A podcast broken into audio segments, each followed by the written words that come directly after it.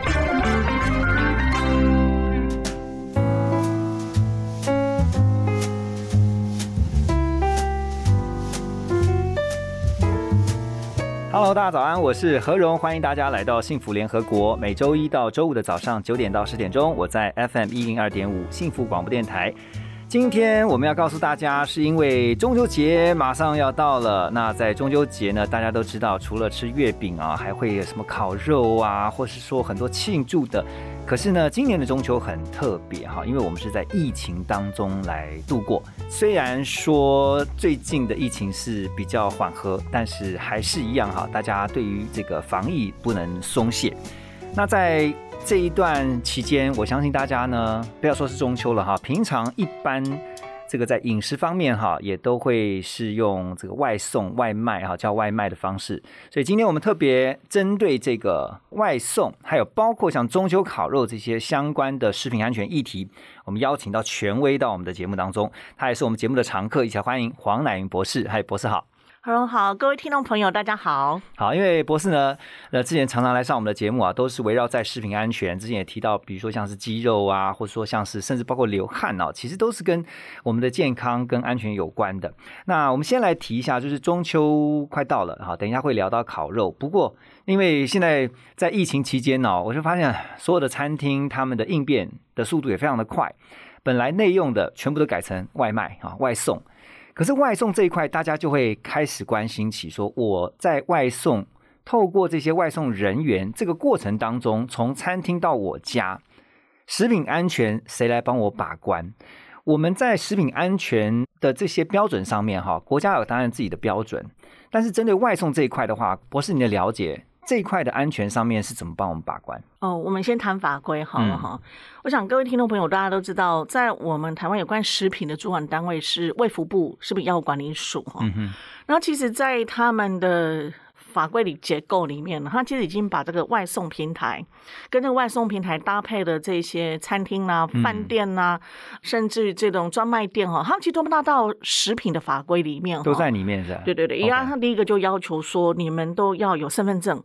你不能是一个幽灵的商家哈，所以在外送平台上面，它应该要出现它的食品业者登录字号。嗯哼，好，然后这个搭配卖美食的单位，不管你是小吃摊哈，我现在连夜市也有哈，现在连他们也有那个夜市也有食品业者登录字号，哦就是你很难想象说哇，那个长得像蔡奇亚的这样的地方哈，哎，大家突然都有这个食品业者登录字号，这是好事，因为它可以管理，对对对，对？方便管理。然后食品业者登录字号，这个到底能不能帮消费者把关？我觉得这是第一个门槛。嗯，你买东西从食品工厂来，你不希望它是地下工厂。是。那这个食品业者登录字号，最主要就是业者必须要上去登，我是谁，我在哪里，我的地址，我的电话。然后，比方说，我今天是某一个美食供应者哈，嗯，哎，我是个大型的连锁，哎，我还有中央厨房，哎，不是在我这个店里面，它这些内容通通都要写出来。嗯哼。好，那万一万一。有状况的时候，你不会变成是你去找幽灵厂商就找不到人，对，它可以溯源吧，对不对？它是一个溯源的概念。嗯，它这个情况、这个现象跟好些年前我们那时候看到那个机改的东西，你必须要有食品业者登录之后，你必须要有基因改造的说明。嗯，我觉得中式早餐店哦，一夕之间大家通通。都在门口扛棒都写，呃，我是机改的，我不是机改的。然后食品业者登录之后，就大大字的写在那个看板旁边哈，是一样的概念。所以我们自己到平台上面去买东西，第一个自己就是要帮自己把关。嗯，你要去帮有身份证的商家买东西。嗯，如果他没有身份证号，你就不要跟他买。好，那博士刚刚提到说，这就是食品业者的身份证字号。是的，是的。哎，可是你刚刚提醒了我，我自己都忘记看，知道要看。我在点吴博义或是福呃福喷达的时候，我都先生吴先生，对对对，我都很少会去说点到那个餐厅，然后去看这在哪里啊？点进去就有吗？外送平台？因为它那个不是美食的漂亮相片，所以如果以平台来讲，它通常是在平台的最下面的地方。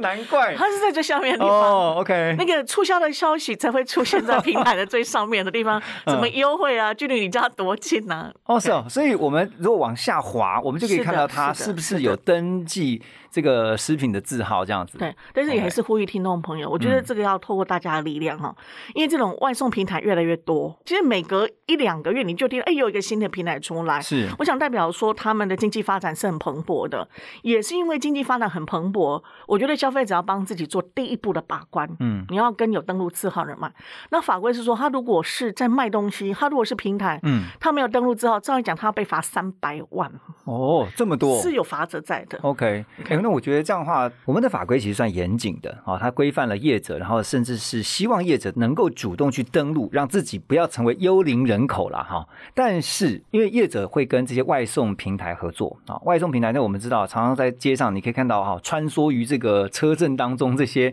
很辛苦的哈，不管是吴先生或者是说福先生的这些合作的这些朋友们哈，他们的这个所盛装，比如说他们的后面的外送箱、保温箱，对，保温箱里面。那个对于食物的保存，还有它的卫生，有没有在把关呢？照理讲哈，因为其实除了中央今年有个草案法规出来哈，其实包括台北啦、新北啦、高雄啦，都有做一些条例出来哈。那在这里面就要求说，所谓的这个外送员，你自己应该在每一次配送当中，你应该要去清理你那个保温箱，因为它基本上后面有个比较大型的保温箱，对，然后前面一个小的保温袋。OK 哈，那理论上它在运送食品的过程当中，它要分后热。前冷，嗯，如果今天我拿的是热的东西，你就放在后面；那如果说付了餐点里面有人订的饮料冰冰凉凉的，应该放在前面，嗯，这个就冷热要分开放。我想大家点了一个美食哈，我想应该二十分钟、三十分钟是大家预期的一个时间，就是可接受的时间。对对对，那会希望说很快这个东西可以来。那一般我们在讲说微生物的生长哈，如果是海鲜长盐湖，就它长得很快，嗯，它每十分钟就一个季代。好，那有的其他的病原菌是二十分钟一个季代，就是一个世代可以生小细菌哈。嗯，那。它是成倍数生长，一乘二嘛，二变四嘛，四变十六嘛，然后厨房煮出来的菜大概是十的。二次方左右，二次方三，这是正常的一个数字哈。那如果它煮出来之后，用手去摸、去摆放的几率高点，那污染就会更多一点。嗯，所以你可以去算它的对数成长的数这么快。所以以前我们在买便当的时候，常常说隔餐误食，嗯，请在两个小时内使用完毕。两个小时是紧绷，你要去算的是这个送来的时间要很快。嗯，那这个外送人员就要配合人家的时间，赶快送到。然后是不是难怪他们常常 就是拼了命的冲冲来冲去？对啊。不过比较想的是，他们应该是怕罚则吧？他可能不是说哦，因为细菌会长得快，在指定时间内要送达。对对对，所以就是说，对于他们来讲，他们自己要注意那个路程啊，也不要想说我多单接啊，那会耽误的运送的时程。嗯，那我我们讲消费者好了哈，听众朋友自己如果说你是外送免试点的话，你要注意一下时间。好，那如果说已经到了一个钟头半才到你这里，你就要考虑到你要不要吃。嗯，那如果来的东西该热的不热，该冷不冷，我们刚刚讲在摩托车的后面那个保温箱，哦，它其实是有一些保温的那个材质，是。它理论上是可以保持在五十几度的。如果说它运送的时间大概只有二十分钟、三十分钟、四十分钟，就是拿来东西应该还是温温热热的可以吃，对，而不是拿到的时候温度哎怎么只剩下二十几度、三十几度，然后不热不冷的那个样子，那就代表说这个出餐的时间已经拖太久了，嗯，那可能。在夏天的环境下，可能幸运涨更多。嗯，那另外一个就是我买来的东西会不会热的东西跟冰的东西都放在一起？它其实没有分开放。然后还有一些东西是外送员没有办法管的，消费者是可以管的。我个人会比较建议说，你不要去点生鱼片那样子的东西。OK，生鱼片要吃你就忍一忍，你等到自己到餐厅自己去取。对对，因为现在可以去去对自己可以去餐厅取哈。所以我想这个运送的时间哈，然后再来是你所买的东西的温度，你要去注意一下。那另外一块是，如果说你拿到的这个美食哈，如果有个习惯比较好，因为现在有人是会在家里公寓的门口摆个桌子。啊，对，我不见你，篮不见什么之类的，对对对，我不见你，你不见我。嗯，然后有人习惯上来的时候，你还要检查一下没有倾倒的迹象。嗯，哎，顺便带酒精再给他喷一下外面的袋子。好，也有人在讲说，我不要那个免洗餐具，对对，用自己家里的餐具。对，所以很多这些细节的部分可以大家自己注意。OK，就比较打破以前的想法，就是美食买来赶快很兴奋的打开来看，跟我在平台上面看的那张相片不一样，这个好像鲍鱼少了两片啊，什么之类的哈，可能我们的重点会稍微调整一下。是是，但是刚刚讲到那个温度的部分，还是要提一下重点哈，因为其实现在的美食平台发展的越来越蓬勃，它不是只有送即时可吃的，它现在连很多的便利商店买牛奶，我看电视它的广告还可以送奶粉跟尿布。这个好像有广告有讲到可以送奶粉之类的哈，就是这个外送平台的功能性越来越大。然后我记得在两三个月前，还有那些各家量贩店还可以第一次购买可以打五折什么的。嗯，我那时候还曾经很心动哈，但是还是要跟大家讲哈，因为在量贩店、超市、便利商店，有时候我们买的东西，有时候比方说像量贩店买菜，买菜也跑到美食平台去，这个就要很小心哈。嗯嗯嗯。我举一个案例哦，因为其实，在那个量贩店里面，我们买很多的生鲜的菜跟肉，这些东西是生的东西。那以这种外送的这个机车来讲，它其实没有那个负载量，嗯，因为它的保温箱就是那么大一点，而且那个大位置的保温箱是给你放热食的，对，它不是给你放冷食的。它前面那个保温袋就是骑摩托车前面那个一小量一个小小的那个保温袋，也放不下了。它没有办法让你放买菜，所以它可能是放地下。就是摩托车的那个地下这样子，踏板上面。是啊，是啊，那个很大块的 这是很合理的推测，对。所以我觉得，其实很多的量贩店平台、嗯，超市平台，他们也有自己的外送。那你如果真的要买生鲜的食材，你要到那边去送哈。那我刚刚讲啊，比方说像秋刀鱼，哎，像中秋也到了，秋刀鱼也很热门。嗯，OK，好，那像这个你要买一些烤肉的菜啊，烤肉的肉，你想台湾的秋刀鱼哦，你那个油钓。船到海上去作业，抓到秋刀鱼之后，马上是负三十几度 C，你把它很快的冻结下来。那像我们刚刚讲的那个鸡肉，美国鸡肉，它基本上是屠宰后四个小时之内，它也是急速冻结，嗯，负三十几度急速冻结。这些从农场到餐桌，从渔场到餐桌，一开始它在前端生产的时候，它为什么要用急速冻结？比较高的成本。因为它希望让这个产品的鲜度维持比较好，也比较安全，细菌也不长。嗯，然后它的冰晶可以维持在原来肌肉组织 muscle 组织的地地方。那你这个东西经过冷藏链，经过抠券到了量贩店，到了仓储，再配送回来到我们家里的时候。结果我们选择一个跟热食放在一起的运输工具，所以把它把它破坏掉了，你就把它破坏掉了，所以它温度也升高了。不要讲说有一些那个水溶性的维生素，嗯会因为这个肌肉在融化的过程当中就流失了，嗯很可能细菌也开始滋生。是，所以觉得美食平台还是要跟量贩的平台做一点点区分。了解，你要买冰冷的生鲜的，到他们的专有平台去买。美食平台我们还是用拿来使用在热食或者一两杯手摇冰饮料来。使用不过真的要提醒大家，刚刚博士有提到一个很重要的，说你真的要吃像沙西米啊、哈生鱼片这种的生食的时候，你真的是还是尽量不要透过吴先生或是福先生这种方式来叫这个外卖了哈。我刚刚在想一个问题啊，就是说很多是我们自己消费者自己必须要帮自己的健康把关，可是那对于跟福先或者是说像吴先他们这个合作的啊这些外送的朋友们。有没有一个规范？比如说像您刚刚提到的保温箱，他们要常常清洁，他们自己应该有做教育训练吧？内部应该会有一些这样的流程啊。目前看到中央的法规草案啊，跟这个地方的条例是有要求说平台要有管理卫生的人员。那怎么集合他们？哎，他应该有自己的一个抽样计划。OK OK。那像高雄那边是有讲说，那这个外送人员也应该要做体检。嗯，他不是全民健保的体检，他要做的是食品从业人员的体检。OK。检验项目会跟便利商店里面的工读生是一样。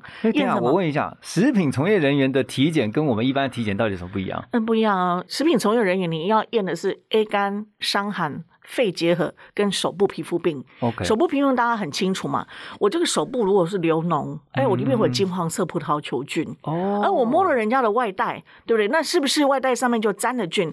那客人拿了这个外带，是不是哎我也去摸到了？嗯，OK 好，所以这是皮肤病。了解那 A 肝的话，就是一般我们讲的哈，就是会透过食物感染啊。很二三十年前，嗯嗯台湾其实免洗餐具还没那么流行的时候，我们常常要打击 A 肝呐、对所以呼吁大家用免洗餐具，这个就是 A 肝。OK 不是一般我们讲的 B 肝啊、嗯 C 肝这个，好，嗯然后再是那个伤寒，伤寒的话，它是一个法定传染病，也是透过食物感染的哈。那肺结核更不用讲了，是哦所以这是是一般食品从业人员，连那个渔业署在推那个渔船船长要做欧盟卫生检查，也是要请船长去做这个食品从业人员的这个体检项目。对，所以这是在食品领域里面，我觉得大家都要去从事的这种体检的一个工作。像我的工作里面也有稽核哈，稽核员会常常进出人家的工厂，会跑来人家的卖场、美食街去集合，嗯，一样也要做这个 A 肝伤寒、肺结核跟手扶皮肤病。那那外送人员，比如说有没有这个我们的检测单位是真的，他就是抽样，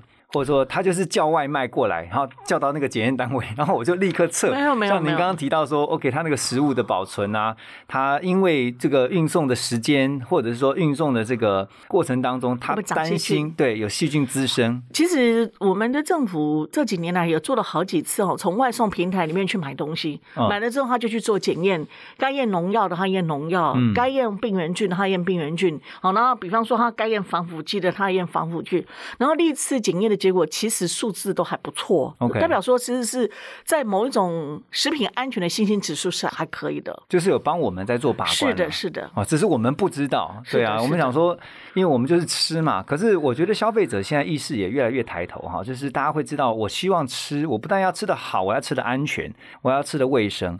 所以有时候其实再加上那个，就是说消费者跟外送平台之间彼此的互动，其实比以前要更频繁。而且从法规的角度，嗯我觉得政府应该是给外送平台越多的责任才对。嗯它不应该只是一个很单纯，好像是货车司机的那个，它不是计程车靠行的现在的状。态比较像这样子，对对对，我觉得它不应该是计程车靠行的那个行口，它应该是赋予管理的责任。这个概念会跟早期我们如果讲到那个量贩店、超市、便利商店，而我只是卖东西的人，嗯我又不是生产东西的人，东西有问题，谁的问题？那就找源头，工厂对，食品搞工厂业者啊，可是现在已经不是了。哦你既然是在整个食品的供应链里面扮演一个角色，你的身份叫贩卖业者，嗯，对不对？你的身份就是物流业者，你身份贩卖业者，那你就应该在这整个这个该有连带责任。在这个 supply chain，在这食品供应链里，你应该要带连带责任。嗯，而且它其实责任的归属的话，应该是要再多一些的，是的，是的，对不对这样子的话，其实才不会出了事。如果说万一真的出了事情，然后推卸责任说哦，这是餐厅的问题，我只是一个平台对对，哦，因为我们看整个食品安全哈，不管在世界哪个国家发展的当中，都是三方，一定是三方，一个一定是我方消费者，另外一个是卖方，那另外一个是政府方。那政府的责任是定法规嘛哈，然后政府在它的有限预算之下，它可能要去做一个市面上的一个管理。OK，包括我们讲的秋刀鱼，那个台湾很多欧盟登陆的秋刀鱼，渔业署真的还要派人去查船。那台湾的那个游钓船大概都是在北太平洋去运作，其实。渔业署每年都要派人去那边做抽验，验什么辐射啊？哦。因为他们从当年的那个东京电力公司的事情之后，每年都去那个北太平洋采水、哎、嗯，采鱼、哎，还要验辐射，看有没有重金属，呃或者是辐射，或是辐射，最主要是辐射哦，针对消费者的议题。嗯哦，那当然，渔业署在国内还有监视计划，它那个鱼卸回来，欧盟的鱼卸回来，它要去抽样，哎，抽百分之多少的量回来做这个一般那种重金属嗯是。秋刀鱼是海鱼嘛，说对重抽鱼。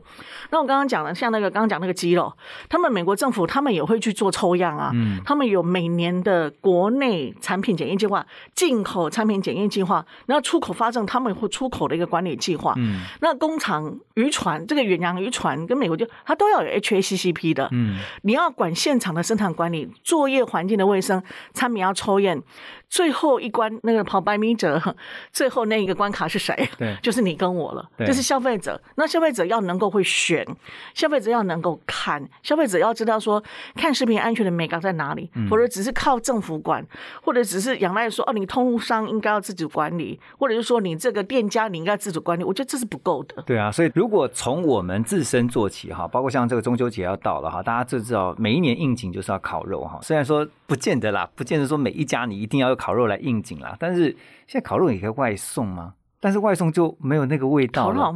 外送不好吃哦，不太可能哦，五分钟已经冷了，就就是要那个温温。而且我觉得很多的食材，除了蔬菜之外哈，大部分都是还带一点油哦。那一带油的东西冷下来就不会耶。我说那就像烧烤，不是也是现在外送吗？也算是烧烤便当，对，盐烤油，盐烤油。我看也有一些那种就是烧烤那种串烧的，那它也是用外送。可是。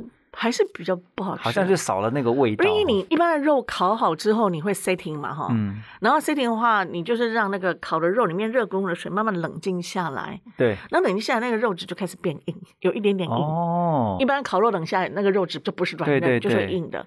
然后在表面就开始，因为那个余温绕凉，没有那个余温还热乎乎的，那个水分就一直跑掉。对，所以我觉得不管是烧烤还是烤肉，其实就是说刚烤出来的好吃度如果是十分的话，送来的时候大概就六分了。大概就只剩六分了，蛮不过我有时候看到那个送来的烧烤，因为我点过嘛，那个表面上有那种焦黑的，那也听过朋友分享或老一辈讲说，把黑的剪掉，然后你你吃里面白的都没有被烤焦的。这个应该没有问题吗？这是比较好了，这个 就比较好。因为焦黑的部分其实会致癌，是吗？是的，是的，是的。我记得我读物学的那个老师哈，上课的时候哈，我念博士班的时候，我们读物学老师就讲一句话：“哎呀，barbecue is so nice，how can you live without it？” 那个烤肉焦焦的，你那也是我讲烤肉，他就说你要吃高丽菜，因为烤肉本身焦焦的有致癌物质，哎，高丽菜也有致癌物质，只是这两个字的写法不一样。哦。哦，高丽菜是防对对对，它有防癌，所以高丽菜高丽菜哈。那以实际上来讲，我们讲很多那种高温呐，或者是烧烤的东西，这十年来，其实，在科学的领域里面，其实很多很多的资讯一直出来哈。这个脂肪加碳水化合物会形成这个致癌物质哈，然后蛋白质再加上脂肪，那 这个里里扣的东西就一直出来哈。所以你说烧烤好不好呢？我就偶尔吃吃，生活很有乐趣，挺不错的哈。但是就是说，烤是烤出那个风味，不是烤出黑黑焦焦的东西。所以这个烤肉的技巧要稍微练习一下。那如果自己烤不出不太烧焦的东西呢？那最好还是去让人家专业的人来服务我们。哦，我觉得有时候专业他也一样会烤到焦焦，然后他会跟你讲说：“哎呀，焦焦吃起来才有脆脆的感觉。”哎，你就听听就罢了，黑黑的还是不要吃比较好。所以你看到黑的，你这个建议大家还是把它剪掉。跟人家口才多好。对呀，那个叫不良品吧？嗯。烤焦的东西算不良品，他还跟你讲这焦焦脆脆的。不过真的是烤焦的东西还是不要吃比较好。对，因为真的常常听到哈，尤其我觉得现在因为资讯也就发达了，然后也像是黄博士这样子，常常很多专业人士会提醒我们啦，就是说你在烤肉的时候，不管你是烤肉，或是现在也有烤蔬菜的，对，上面只要有黑色焦黑的部分，你那一定要把它剪除。对，那剪除之后，其他那个部分吃就没有没有。对你不要吃到那个烧焦的部分。OK OK，那不会说因为这个焦表面焦在里面也是受到破坏，因为它不是一个均匀度的致癌物质的产生，嗯，因为它是在表面，嗯，它不像药物残留，药物残留是它可能在饲养的过程当中，它全身都已经有那个药物残留，内脏残留量多一点，muscle 的残留量少一点，它不是这样的均匀分布的这个药物残留，嗯，OK，它是属于烧焦面的问题。OK，好，那终于这个 可以让大家放心一点。那我先问一下，在选购，因为我们常常在烤肉的过程当中，就是说。发现鸡肉比较难烤熟，然后呢，牛肉最容易。牛肉其实就算烤到这个八分熟也是可以吃，所以这个部分我觉得还是要请博士提醒我们一下。鸡肉是全熟嘛？猪肉也是，对不对？对，猪肉跟鸡肉是全熟，嗯，然后鱼最好是全熟。哦，然后牛的话，因为它本身那个 muscle bundle，它那个肌肉数很大，嗯，当它在活着的时候，它里面的免疫系统在肌肉这个。不是 chicken 哦，muscle 中间是没有菌的。嗯，哦，这就为什么牛你可以去吃三分熟、五分熟、七分熟这类的原因。那猪肉嘛，我是吃过七分熟、五分熟的猪肉。嗯，在美国艾瓦州，他们有那种无旋猫从认证农场来的猪。嗯，就那个，因为猪必须要吃全熟的原因是怕寄生虫。哦，最主要是怕寄生虫。嗯，那其实我们刚刚讲，除了这个猪、金、牛，还有鱼，鱼也可以烤来吃哈。那鱼的话，怕的也是寄生虫。那特别是烤肉，烤的外表都烤了，如果有寄生虫，也都被你烤的不见了。所以重点就不是在烤，重点是在前面食材的处理。对，哈，那不要想说是养鱼啊，不要想说是养殖鱼啦。其实，比方说在台湾，如果说是在季节变换的时间，嗯，其实这个时候是寄生虫好发期。对，前几个礼拜我才有一个朋友在彭东，一个老板，他就突然寄一张相片给我，他的是那个尖尾，然后他就说这是什么？然后你看到那个鱼上面哈，有一点点像个小珍珠。那一般你看到那样东西，小小颗那种白，小小颗白色的，嗯，好，那就一颗一颗，那是虫啊。那是寄生虫啊，哦，那个是孢子囊虫。我们觉得那种虫好像都是一条一条那种。对对对，呃，寄生虫哈，如果按照欧盟的法规解释，用眼睛看，它不用放大镜，它不用显，用眼睛看得到，可能是一群组织，可能是一条一条的线，可能是肥肥的啊，真的可能有的真的像缝针的线，那有的像是一颗一颗的小珍珠，白白的。哦，因为他我那个朋友，大概也是经营这种坚果，大概也一辈子哦，他打着归回我去上，可是他也不知道那是什么。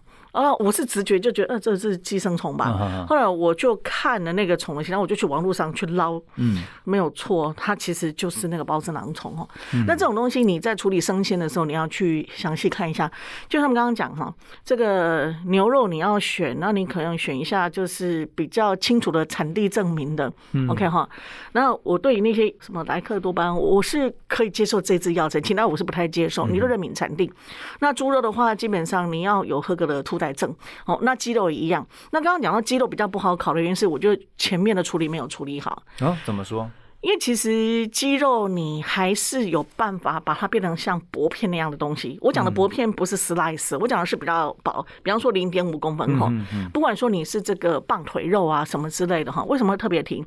烤肉的时候很多人喜欢吃牛肉，所以整个烤肉下来几乎都是牛牛牛。嗯，从牛菲力。牛乐园、牛五花、牛五花，我们好像进到烧肉店。这个牛整只每个部位不能吃，了，对，就是那个和尚头啊、后腿肉那个不太好吃，因为太干了，没有油。嗯，OK 哈，但是不要忘记，就是说。红肉来讲，它的营养的幸福指数少一点点，嗯，因为进饱和脂肪酸比较多。对，那为什么我一直在讲的是鱼啦，或者是鸡肉？鱼肉跟鸡肉基本上这两种都是属于白肉。对，那是呼吁一般的听众朋友，你还是多吃白肉，多吃白肉比较，因为它的。脂肪酸的成分是比较漂亮的，多元不饱和脂肪酸哦，包括它那个胆固醇的表现也比较好，卡路里的表现也比较好。嗯，OK，所以这是一般我们在讲，哎，烤肉的时候你也多给自己一些选择，不要真的从牛头吃到牛尾巴。好，那猪肉的部分它也是比较辛苦了哈。我反正最近猪肉也很贵，牛肉也很贵嘛哈。然后那个今年的有些水产的收成也不错。好，那美国鸡肉来讲的话，本来就是比较便宜的东西。为什么美国鸡肉比较便宜？美国自己的总机。美国自己的饲料，美国自己的工人，他整个供应链前端，那他不是把饲料卖到台湾来，他是把鸡肉卖到台湾来。那台湾的鸡等于是你要进口人家的种鸡，你要进口人家的饲料，所以你等于是代工厂。哦，所以我觉得这是不一样的一个选择。对，反正美国人就是要卖台湾什么东西嘛，不卖你饲料就卖你鸡肉，然后他也想卖猪肉跟牛肉，不是吗？OK，那我是觉得这种概念就是想清楚。那在食材的处理哈，我觉得最主要就是说不要让肉直接上。火，嗯，因为会容易焦。